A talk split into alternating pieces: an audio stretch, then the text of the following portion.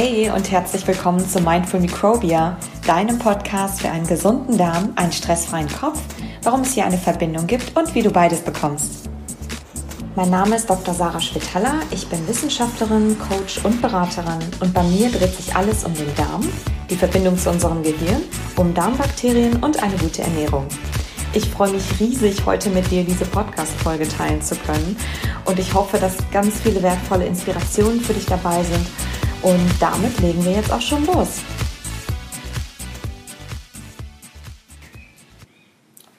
Ich freue mich total, dass du wieder dabei bist. In der heutigen Folge geht es um das Thema Blähbauch und Verstopfung loswerden und welche Ursachen das Ganze hat und ja, was du eben dagegen tun kannst. Und Jetzt willst du wahrscheinlich wissen, wer bin ich oder wer ist diese Frau, dass, äh, die dir was dazu erzählen kann. Mm, mein Name ist Dr. Sarah Schwitala, ich bin Darmwissenschaftlerin und Coach und hoffentlich auch bald Buchautorin. Ich arbeite zumindest gerade an meinem ersten. Und ich beschäftige mich schon seit einigen Jahren damit, ähm, was einen Darm gesund hält und was ihn krank macht. Und ich habe mich länger in der Darmkrebsforschung herumgetrieben und möchte ähm, jetzt allgemein das Thema und auch die Wichtigkeit von Darmgesundheit und die Ursachen von Darmproblemen ähm, ja in der, in der Gesellschaft ein bisschen ja, dafür sensibilisieren und ganzheitlich, aber auch medizinisch basiert Lösungen und Strategien mit dir teilen, hier in diesem Podcast, um dir und allen Menschen mit Problemen in dem Bereich helfen zu können damit, ähm, ja, damit sie sich besser fühlen und wieder voller Energie ihr Leben leben können. Hör dir unbedingt auch die Intro-Folge von mir an. Da erfährst du noch etwas mehr über mich und auch meine Motivation hierfür. Und komm auch gerne auf meiner Website www.drschwitala.com vorbei für noch mehr Infos. Dort findest du auch ganz viele Tipps und ein paar spannende Artikel und pflanzlich basierte Rezepte.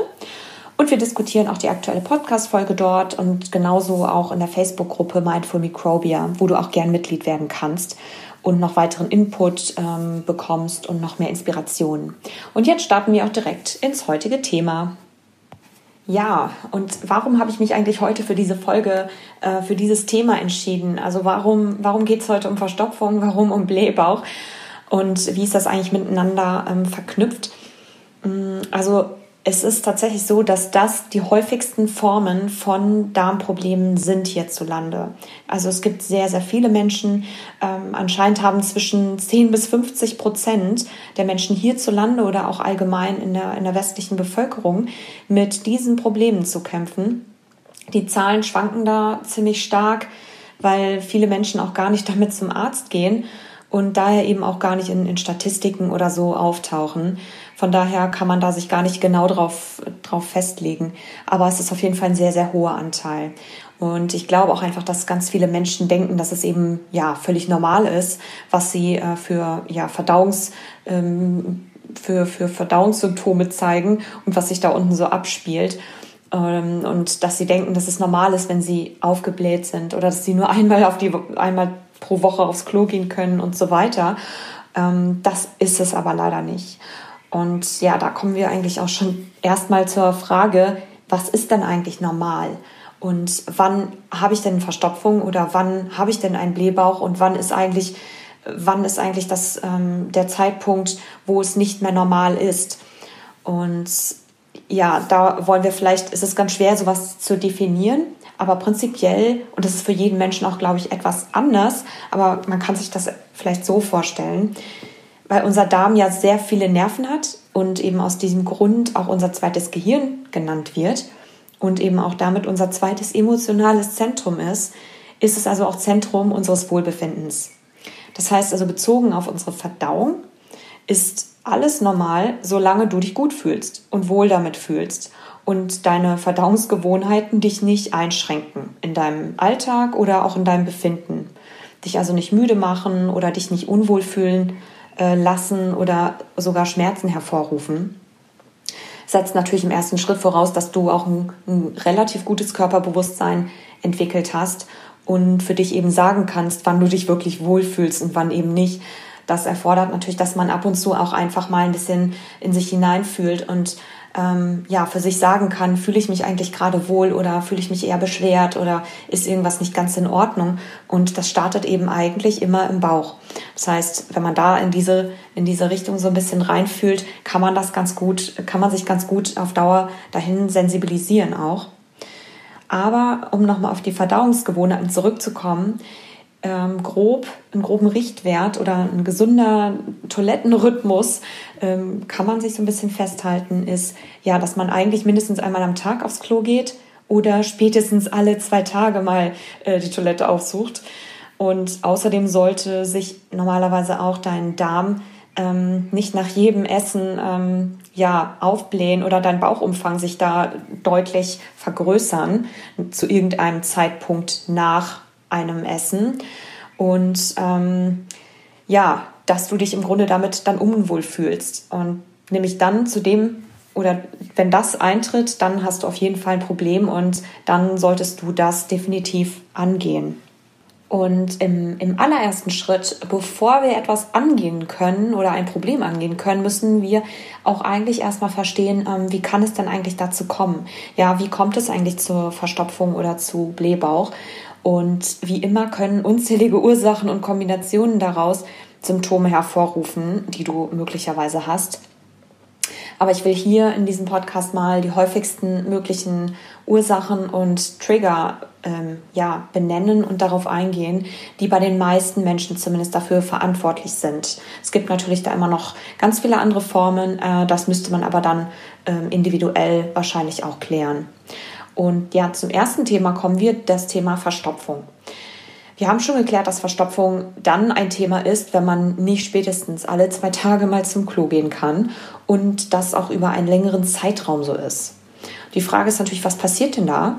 Wieso ist das so? Und der Darm verspürt also offenbar keinen Drang, sich zu bewegen und dann eben in der Folge dessen zu entleeren. Er ist also eher träge und bewegt sich nicht richtig. Und ja, wir machen das eben nicht wie die Meerschweinchen oder bei uns funktioniert das nicht wie die Meerschweinchen, bei denen alles nur unten wieder rauskommt, wenn man oben was nachschiebt. Die müssen also konstant essen. Ähm, ich habe mal gelesen, die müssen, glaube ich, mindestens 80 bis 90 äh, Mal snacken am Tag, damit alles, ähm, ja, alles von oben bis unten normal funktioniert.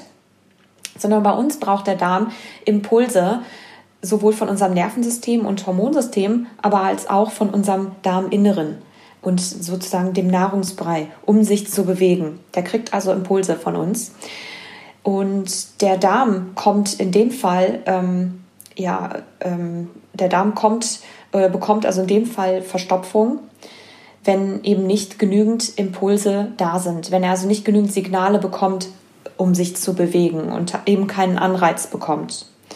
Und der Impuls wird in der Regel dann gesetzt, wenn die Darmwand von innen also aus dem Darminneren, genauer gesagt von unserem Verdauungsbrei, der sich da so unsere, durch unsere Därme bewegen sollte, ähm, ein, ja, einen Reiz bekommt. Und dafür muss, wenn man sich das mal so überlegt, natürlich eine kritische Masse erreicht sein da unten. Das heißt also, ähm, das ist nur bei einem entsprechenden Volumen der Fall. Und das ist genau das Stichwort. Wenn wir also ein höheres Volumen haben, dann spürt das auch die Darmwand und bewegt sich dann automatisch, um also diesen Inhalt weiter zu transportieren und loszuwerden. Wichtig ist dafür jetzt natürlich zu wissen, dass das Volumen und die Masse da unten nicht direkt davon abhängt, wie viel wir generell essen, sondern eigentlich mehr, was wir essen und was wir eben davon ja nicht verdauen bzw. Nicht, ähm, nicht, nicht aufnehmen können. Das heißt, der Rest bleibt eben im Darm. Du kannst also eine Tonne Gummibärchen, Schokolade, Chips, Eiscreme, was auch immer essen ähm, dann hast du ganz viel gegessen, aber an deiner Verdauung wird sich wahrscheinlich dann nicht viel ändern, sondern im Gegenteil, du wirst wahrscheinlich noch viel mehr Verstopfung bekommen, weil eben nicht genügend Reize im Darm vorhanden sind, das dann auch wieder auszuscheiden. Und warum komme ich gleich drauf? Alles, was wir nämlich ausscheiden, ist das, was der Körper nicht aufnehmen kann oder möchte. Und auf diese ähm, Stoffe ist der Darm und auch der Körper aber total angewiesen. Klingt ein bisschen paradox, aber ich erkläre das gleich warum. Und diese Stoffe, die der Körper nicht aufnimmt, die aber trotzdem notwendig sind, werden eben Ballaststoffe genannt. So, und was ist das jetzt genau und warum ist das jetzt nicht in Chips oder Gummibärchen oder Toastbrot oder Laugenbrezeln enthalten? Ballast sagt das Wort eigentlich schon, bedeutet ja immer etwas Beschwerendes. Und das bedeutet, es macht unseren Stuhlgang an der Stelle schwerer. Ja, es gibt dem Ganzen Struktur. Ballaststoffe sind im Grunde Faserstoffe, also Kohlenhydrate. Das sind Kohlenhydrate, die unser Körper aber nicht verdaut und nicht verdauen kann. Das sind also unlösliche, also es, es gibt lösliche und unlösliche Ballaststoffe. Da gehe ich jetzt hier nicht ganz speziell drauf ein. Es gibt sehr viele Formen von Ballaststoffen die aber ganz grob gesagt ähm, in, in pflanzlichen und vollwertigen Nahrungsmitteln enthalten sind. Das heißt also Vollkornprodukte, also nicht Weißmehl, sondern in der Schale des Korns ist der größte Teil von Ballaststoffen drin, also Vollkornprodukte in Nüssen. Nüsse sind eine gute Quelle, ganzes Obst, also Schale und Fruchtfleisch, aber auch das ganze Gemüse, sofern natürlich essbar von der Schale her. Und ähm, vor allem auch Hülsenfrüchte, so wie Bohnen, Linsen oder Kichererbsen. Also im Prinzip sämtliche tierische, Produ äh, sämtliche pflanzliche Produkte enthalten, ähm, ja, enthalten viele Faserstoffe und ja, also quasi Ballaststoffe. Tierische Produkte hingegen enthalten so gut wie keine Ballaststoffe. Das hier nur so als Info. Und viele von euch haben wahrscheinlich schon mal diesen tollen Begriff Präbiotika gehört. Da mache ich nochmal eine extra Folge dann wahrscheinlich dazu. Aber im Grunde ist auch, sind Präbiotika auch eine Form von Ballaststoffen. Die sind speziell für äh, in, in Lauch, Knoblauch und Spargel, Zwiebeln oder kalten Kartoffeln zum Beispiel enthalten. Und was das jetzt ganz genau ist, da kommen wir später nochmal drauf, ist erstmal hier gerade nicht so wichtig. Es geht hier erstmal einfach um Ballaststoffe. Die Frage ist jetzt natürlich, warum braucht unser Körper und unser Darm jetzt diese Stoffe, die er sowieso nicht aufnehmen kann oder möchte? Ähm, aber trotzdem so wichtig sind. Ja? Und die einzigen beiden Funktionen, die diese Ballaststoffe haben, sind erstens, es ist Füllmaterial. Ja? Sie geben also dem Brei da unten Struktur und Volumen, so dass eben der Darm das, das spürt und den Impuls bekommt vom Darminneren, sich zu bewegen, das Ganze weiter zu transportieren und am Ende auszuscheiden. Und das ist halt ganz wichtig, weil das nämlich, weil diese, dieser ähm, ja, diese Bewegung ein ganz natürlicher Reinigungsprozess ist. Das ist also eine Darmreinigung im Grunde. Und die Ballaststoffe sind also für diese Reinigung total wichtig und einfach auch ähm, die Grundlage. Man kann sich das so vorstellen, dass die Ballaststoffe wie so kleine Putzschwämmchen sind, die unsere Darmwand von innen reinigen.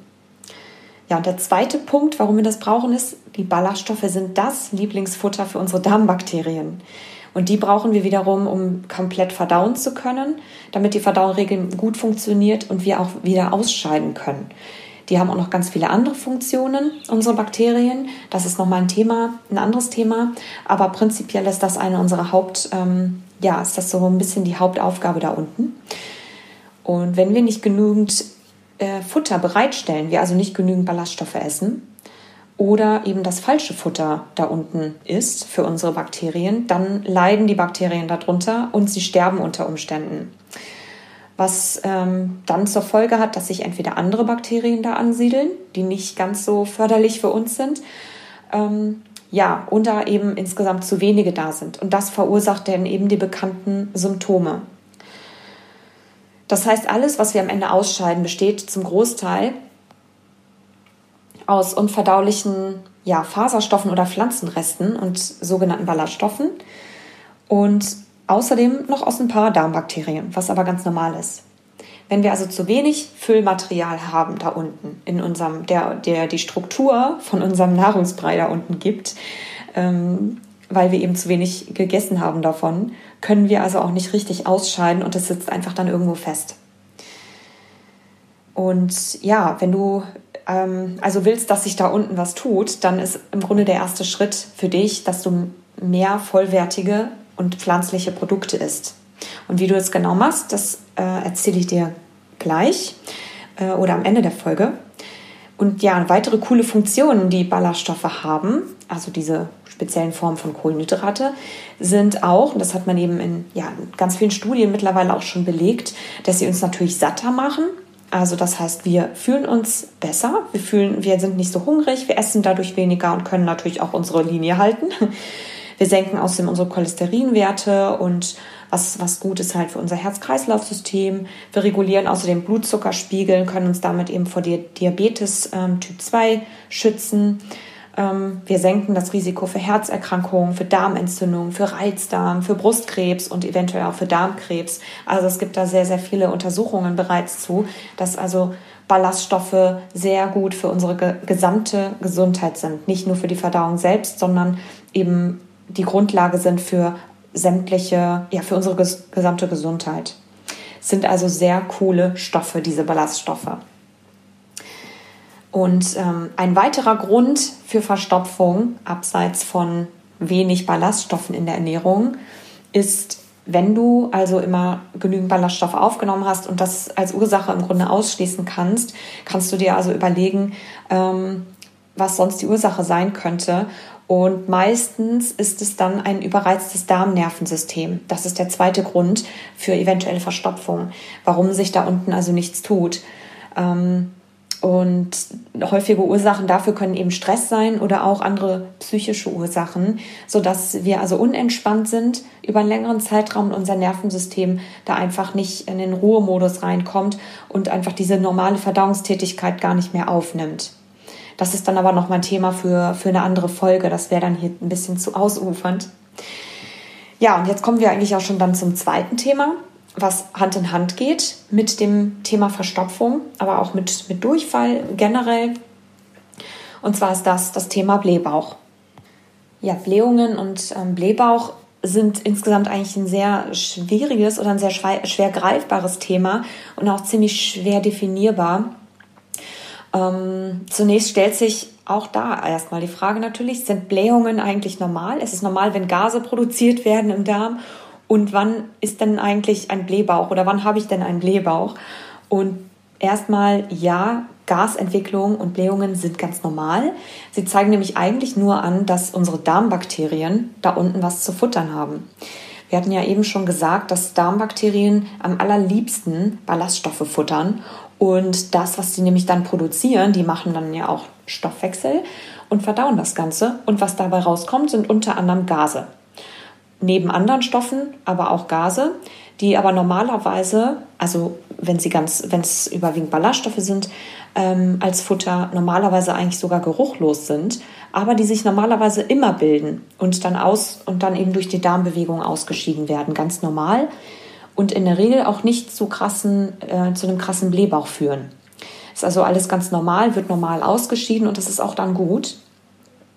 Wenn allerdings die Gase zu viel werden, also extrem viel Gas produziert wird oder die Gase eben nicht abweichen können, sodass sie sich so im Grunde sammeln und sozusagen gefangen sind, dann blähen sie den Darm und den Bauch eben auf, was sich halt total unangenehm anfühlt und dann eben zu diesem Blähbauchsymptom führt.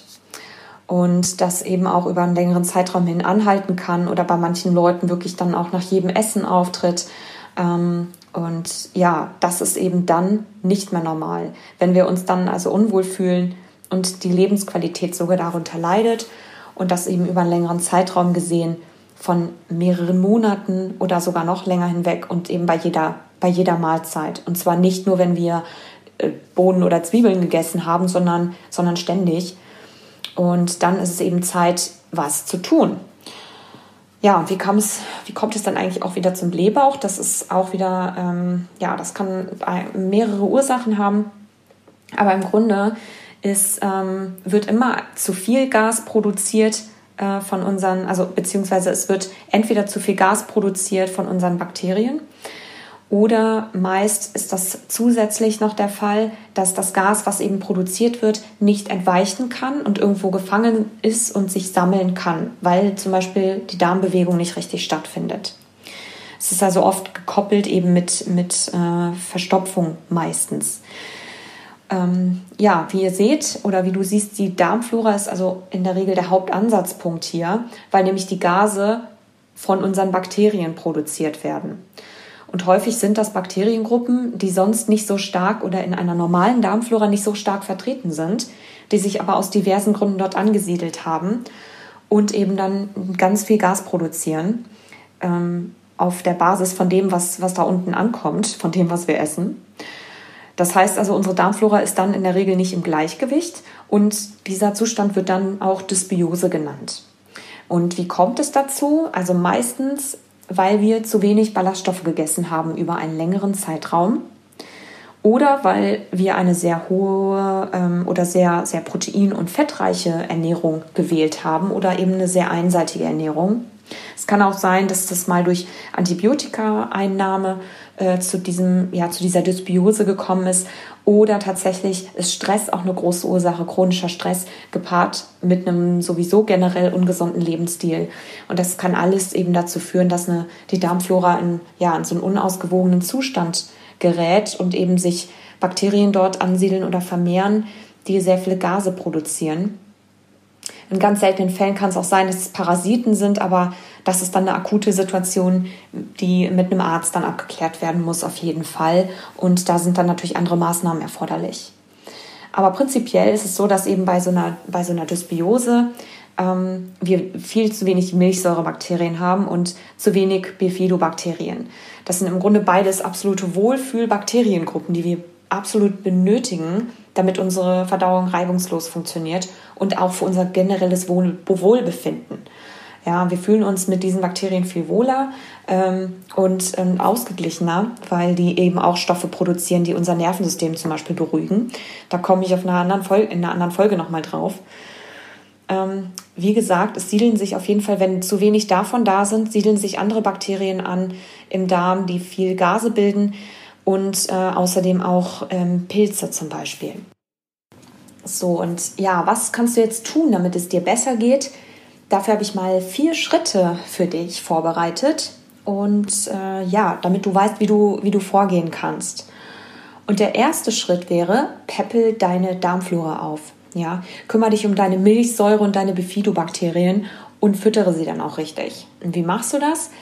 Indem du erstmal anfängst, natürliche Probiotika zu essen. Probiotika sind normalerweise oder in der Regel Nahrungsmittel oder auch Stoffe, die sehr viele lebende Bakterien enthalten, wie Milchsäure und Bifidobakterien, die aber sehr positive Effekte auf unsere Gesundheit haben. Also ganzheitlich gesehen nicht nur unbedingt für den Darm, und du kannst einfach anfangen, jeden Tag in kleinen Mengen probiotische Nahrungsmittel zu essen. Zusätzlich zu dem, was du sonst eben isst. Zum Beispiel selbstgemachtes Sauerkraut, Kimchi. Rezepte dazu sind auf meinem, auf meinem Blog, auf meiner Seite. Die packe ich dir auch in die Show Notes. Getränke sind auch ähm, gut wie Kombucha, aber auch Naturjoghurt oder auch Kefir. Allerdings ohne Zucker alles, wenn es äh, möglich ist. Oft ist Naturjoghurt allerdings alleine nicht ausreichend, um langfristige Erfolge zu erzielen. Da sind in der Regel ein bis maximal zwei Bakterien, ähm, ja, Bakterien, äh, äh, Stämme drin enthalten und auch nicht ausreich, in ausreichender Menge, sodass es halt nur bedingte äh, Effekte bei diesen Symptomen hat. Ähm, am besten ist es, du kombinierst verschiedene probiotische Produkte zusammen am Tag, dann bist du auf jeden Fall auf der sicheren Seite. Und für langfristigen Erfolg solltest du am besten auch konsequent jeden Tag etwas Probiotisches zu dir nehmen und den Anteil nach ein bis zwei Wochen steigern und über einen längeren Zeitraum hinweg das Ganze durchziehen. Am besten über mehrere Monate, weil die Darmflora mehrere Monate braucht, um sich zu regenerieren und auch aufzubauen und zu verändern. Also durchschnittlich zwei bis drei Monate kann sich so eine Darmflora verändern. Ähm, das heißt, du kannst am Tag zum Beispiel so eine kleine Schale Sauerkraut essen oder als Beilage. Du kannst Sauerkrautsaft trinken, ähm, Joghurt essen, Naturjoghurt, Kombucha trinken und so weiter. Und das eben in der Kombination. Dadurch nimmst du ganz viele lebende Bakterien auf, die über einen längeren Zeitraum deine Darmflora wieder stabilisieren und eben diese gasbildenden Bakterien verdrängen. Das ist ganz wichtig. Außerdem kannst du dann nach einer Weile auch schon sehr viele Sachen besser vertragen und eben auch besser verdauen und du fühlst dich einfach viel, viel wohler. Das kann ich dir definitiv versprechen. Probier das einfach mal aus. Ähm, es macht außerdem auch Spaß, das Ganze selber herzustellen. Das ist also ein ganz cooles Küchenprojekt auch. Ähm, ja, geh das einfach mal an. Und achte darauf, wenn du was kaufst, dass es unbedingt unpasteurisiert ist, also Rohkostqualität hat. Das heißt, es ist nicht erhitzt, sondern roh hergestellt, weil nur dann diese lebenden Bakterien ausreichend ähm, vorhanden sind oder überhaupt vorhanden sind, um dir helfen zu können. Ja, also wenn da drauf steht pasteurisiertes Produkt, dann brauchst du es eigentlich nicht unbedingt zu kaufen, weil dann hat es eben diesen Benefit nicht. und entscheide dich auch nach Möglichkeit eben immer für ungezuckerte Produkte, also jetzt nicht irgendein Joghurt, wo 20 Gramm Zucker drin sind, weil Zucker findet nämlich die Darmflora auch nicht so lecker. Damit fütterst du eher, eher Pilze. Also das ist dann natürlich auch kontraproduktiv an der Stelle und führt eben auch wieder dann zu den Beschwerden, die du hast. Kombucha ist dann eine kleine Ausnahme, der braucht für die Fermentation ein bisschen Zucker, der wird aber umgesetzt, das heißt, es ist am Ende auch immer ein bisschen Zucker noch enthalten. Ähm, aber Kombucha in Maßen genossen in einem kleinen Glas ist auf jeden Fall immer safe. Wenn das jetzt alles nicht ganz so dein Ding ist, was ich dir trotzdem empfehle, kannst du auf jeden Fall auch zusätzlich verschiedene Probiotika-Präparate austesten. Dazu aber kleiner Disclaimer. Es gibt äh, zur Wirksamkeit von all diesen Substanzen da draußen so gut wie keine Untersuchungen, die wirklich belegen, ähm, wie die Wirksamkeit ist oder ob sie helfen.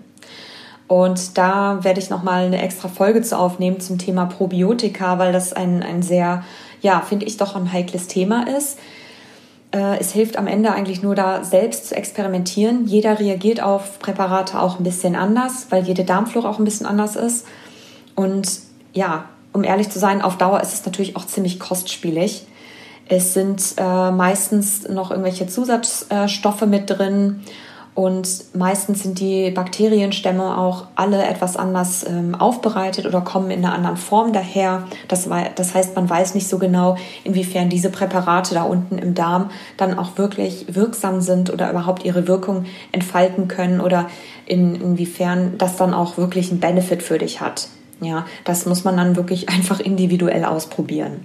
Ähm, das bleibt aber dann an der Stelle halt dir überlassen. Aber ich mache auf jeden Fall nochmal eine Folge zum Thema Probiotika.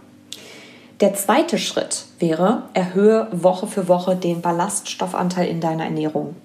Ja, um deine Darmflora aufzubauen, weil die lebt nämlich davon. Die braucht diese Ballaststoffe. Das ist deren, das ist deren Futter. Steige also so weit wie möglich am Anfang auf Vollkornprodukte um, statt also die weiße Variante zu, zu wählen von Brot, Toast, Nudeln oder Reis. Versuch also immer so viel Vollkorn wie möglich zu essen. Kannst prima dazu noch eine Handvoll Nüsse am Tag mit einbauen, morgens im Müsli oder auch im Joghurt mal zwei bis drei Esslöffel Leinsamen einbauen pro Tag. Ist übrigens ein sehr, sehr wirksames Mittel gegen Verstopfung, Leinsamen. Also zwei bis drei Esslöffel sind am Tag ideal. Ähm, dann Obst außerdem ganz essen, nicht schälen und auch nicht im Saft, sondern ganz äh, essen und auch mindestens drei Handvoll Gemüse am Tag, so grob gesagt. Das ist für den Anfang schon mal ein sehr guter Start. Und du kannst dann auch zwei bis dreimal Hülsenfrüchte zum Beispiel einbauen in der Woche. Das ist auch ein sehr guter, ähm, sehr guter Anfang, um ja diesen ganzen Verdauungsapparat mal in Gang zu bringen und auch zu reinigen und eben den Darm auch dann richtig aufzubauen. Ähm, ja, für, für, spezielle, für spezielle Tipps ähm, oder spezielle Tipps gebe ich da auch auf meinem Blog auf jeden Fall noch. Äh, noch gut, da gehe ich in meinem Blog dann noch drauf ein. Der dritte Schritt ist, wenn du jetzt sagst, okay, das hört sich ja alles ganz gut an, das habe ich auch schon alles ausprobiert und ich mache das auch alles schon, ich esse schon 40 Gramm Ballaststoffe am Tag oder mehr und ähm, bei mir wirkt das aber alles nicht und dann solltest du anfangen, Unverträglichkeiten auszuschließen. Ja, also indem du zum Arzt gehst und dich dort mal durchchecken lässt äh, und auf sämtliche Allergene hindurchchecken lässt. Und was ich dir auf jeden Fall empfehle, ist ein Ernährungstagebuch zu starten.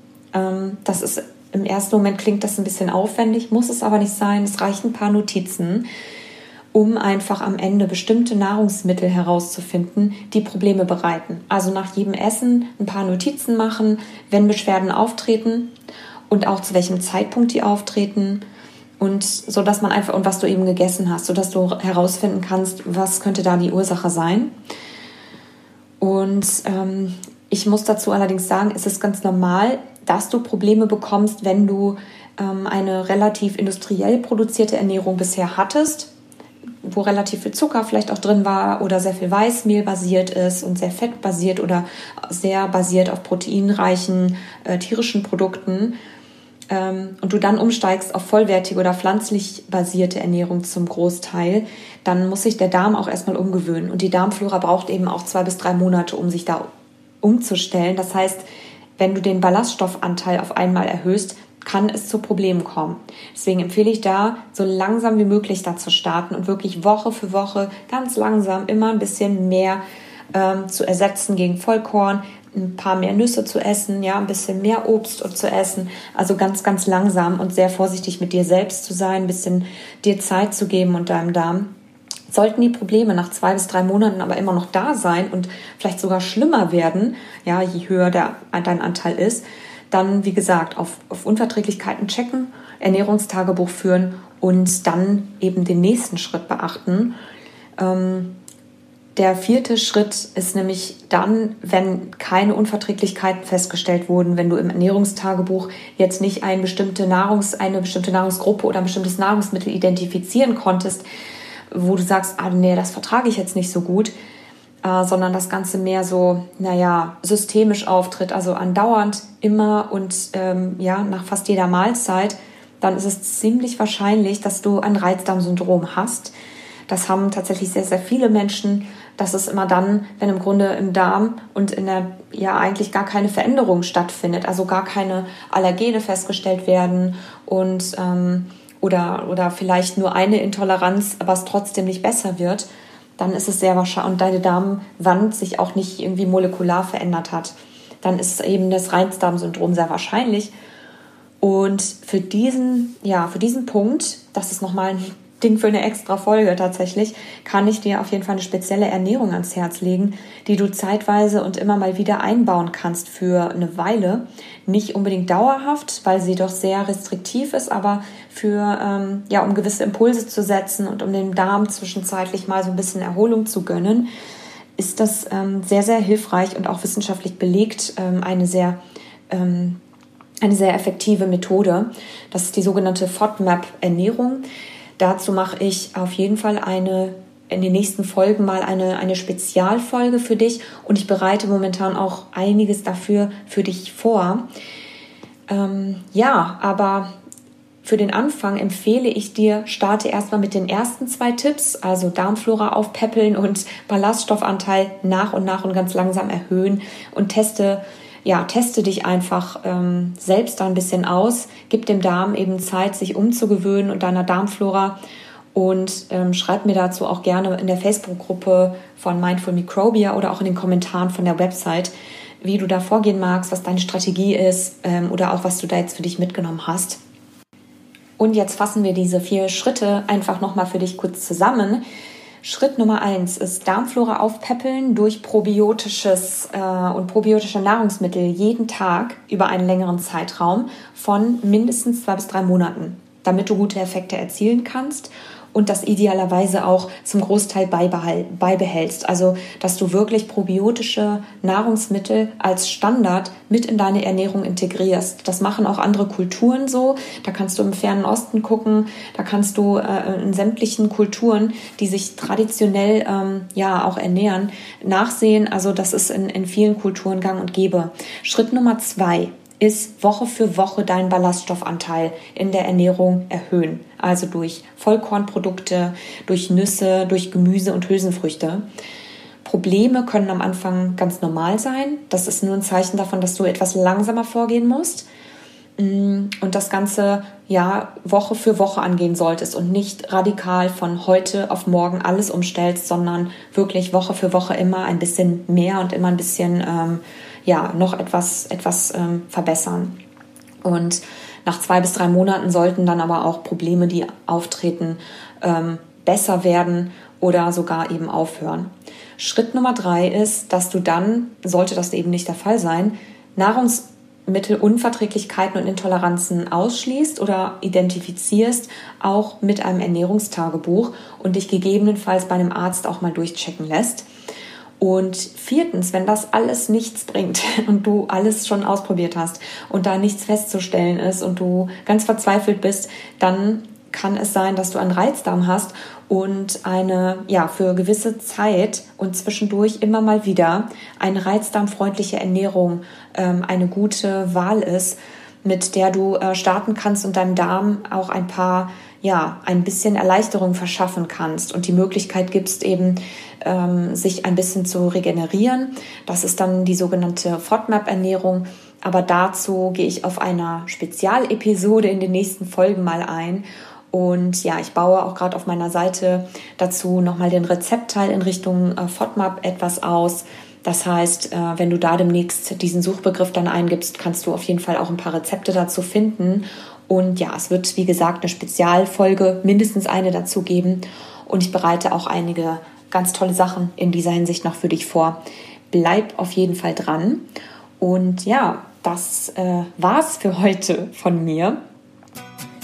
Ich hoffe sehr, dass du diese Folge hilfreich fandest für dich und ähm, ein, vielleicht ein paar Erkenntnisse für dich ja, bekommen hast und mitgenommen hast und dass du jetzt eben durchstarten kannst ähm, mit, mit diesen vier Schritten, damit es dir ganz bald besser geht.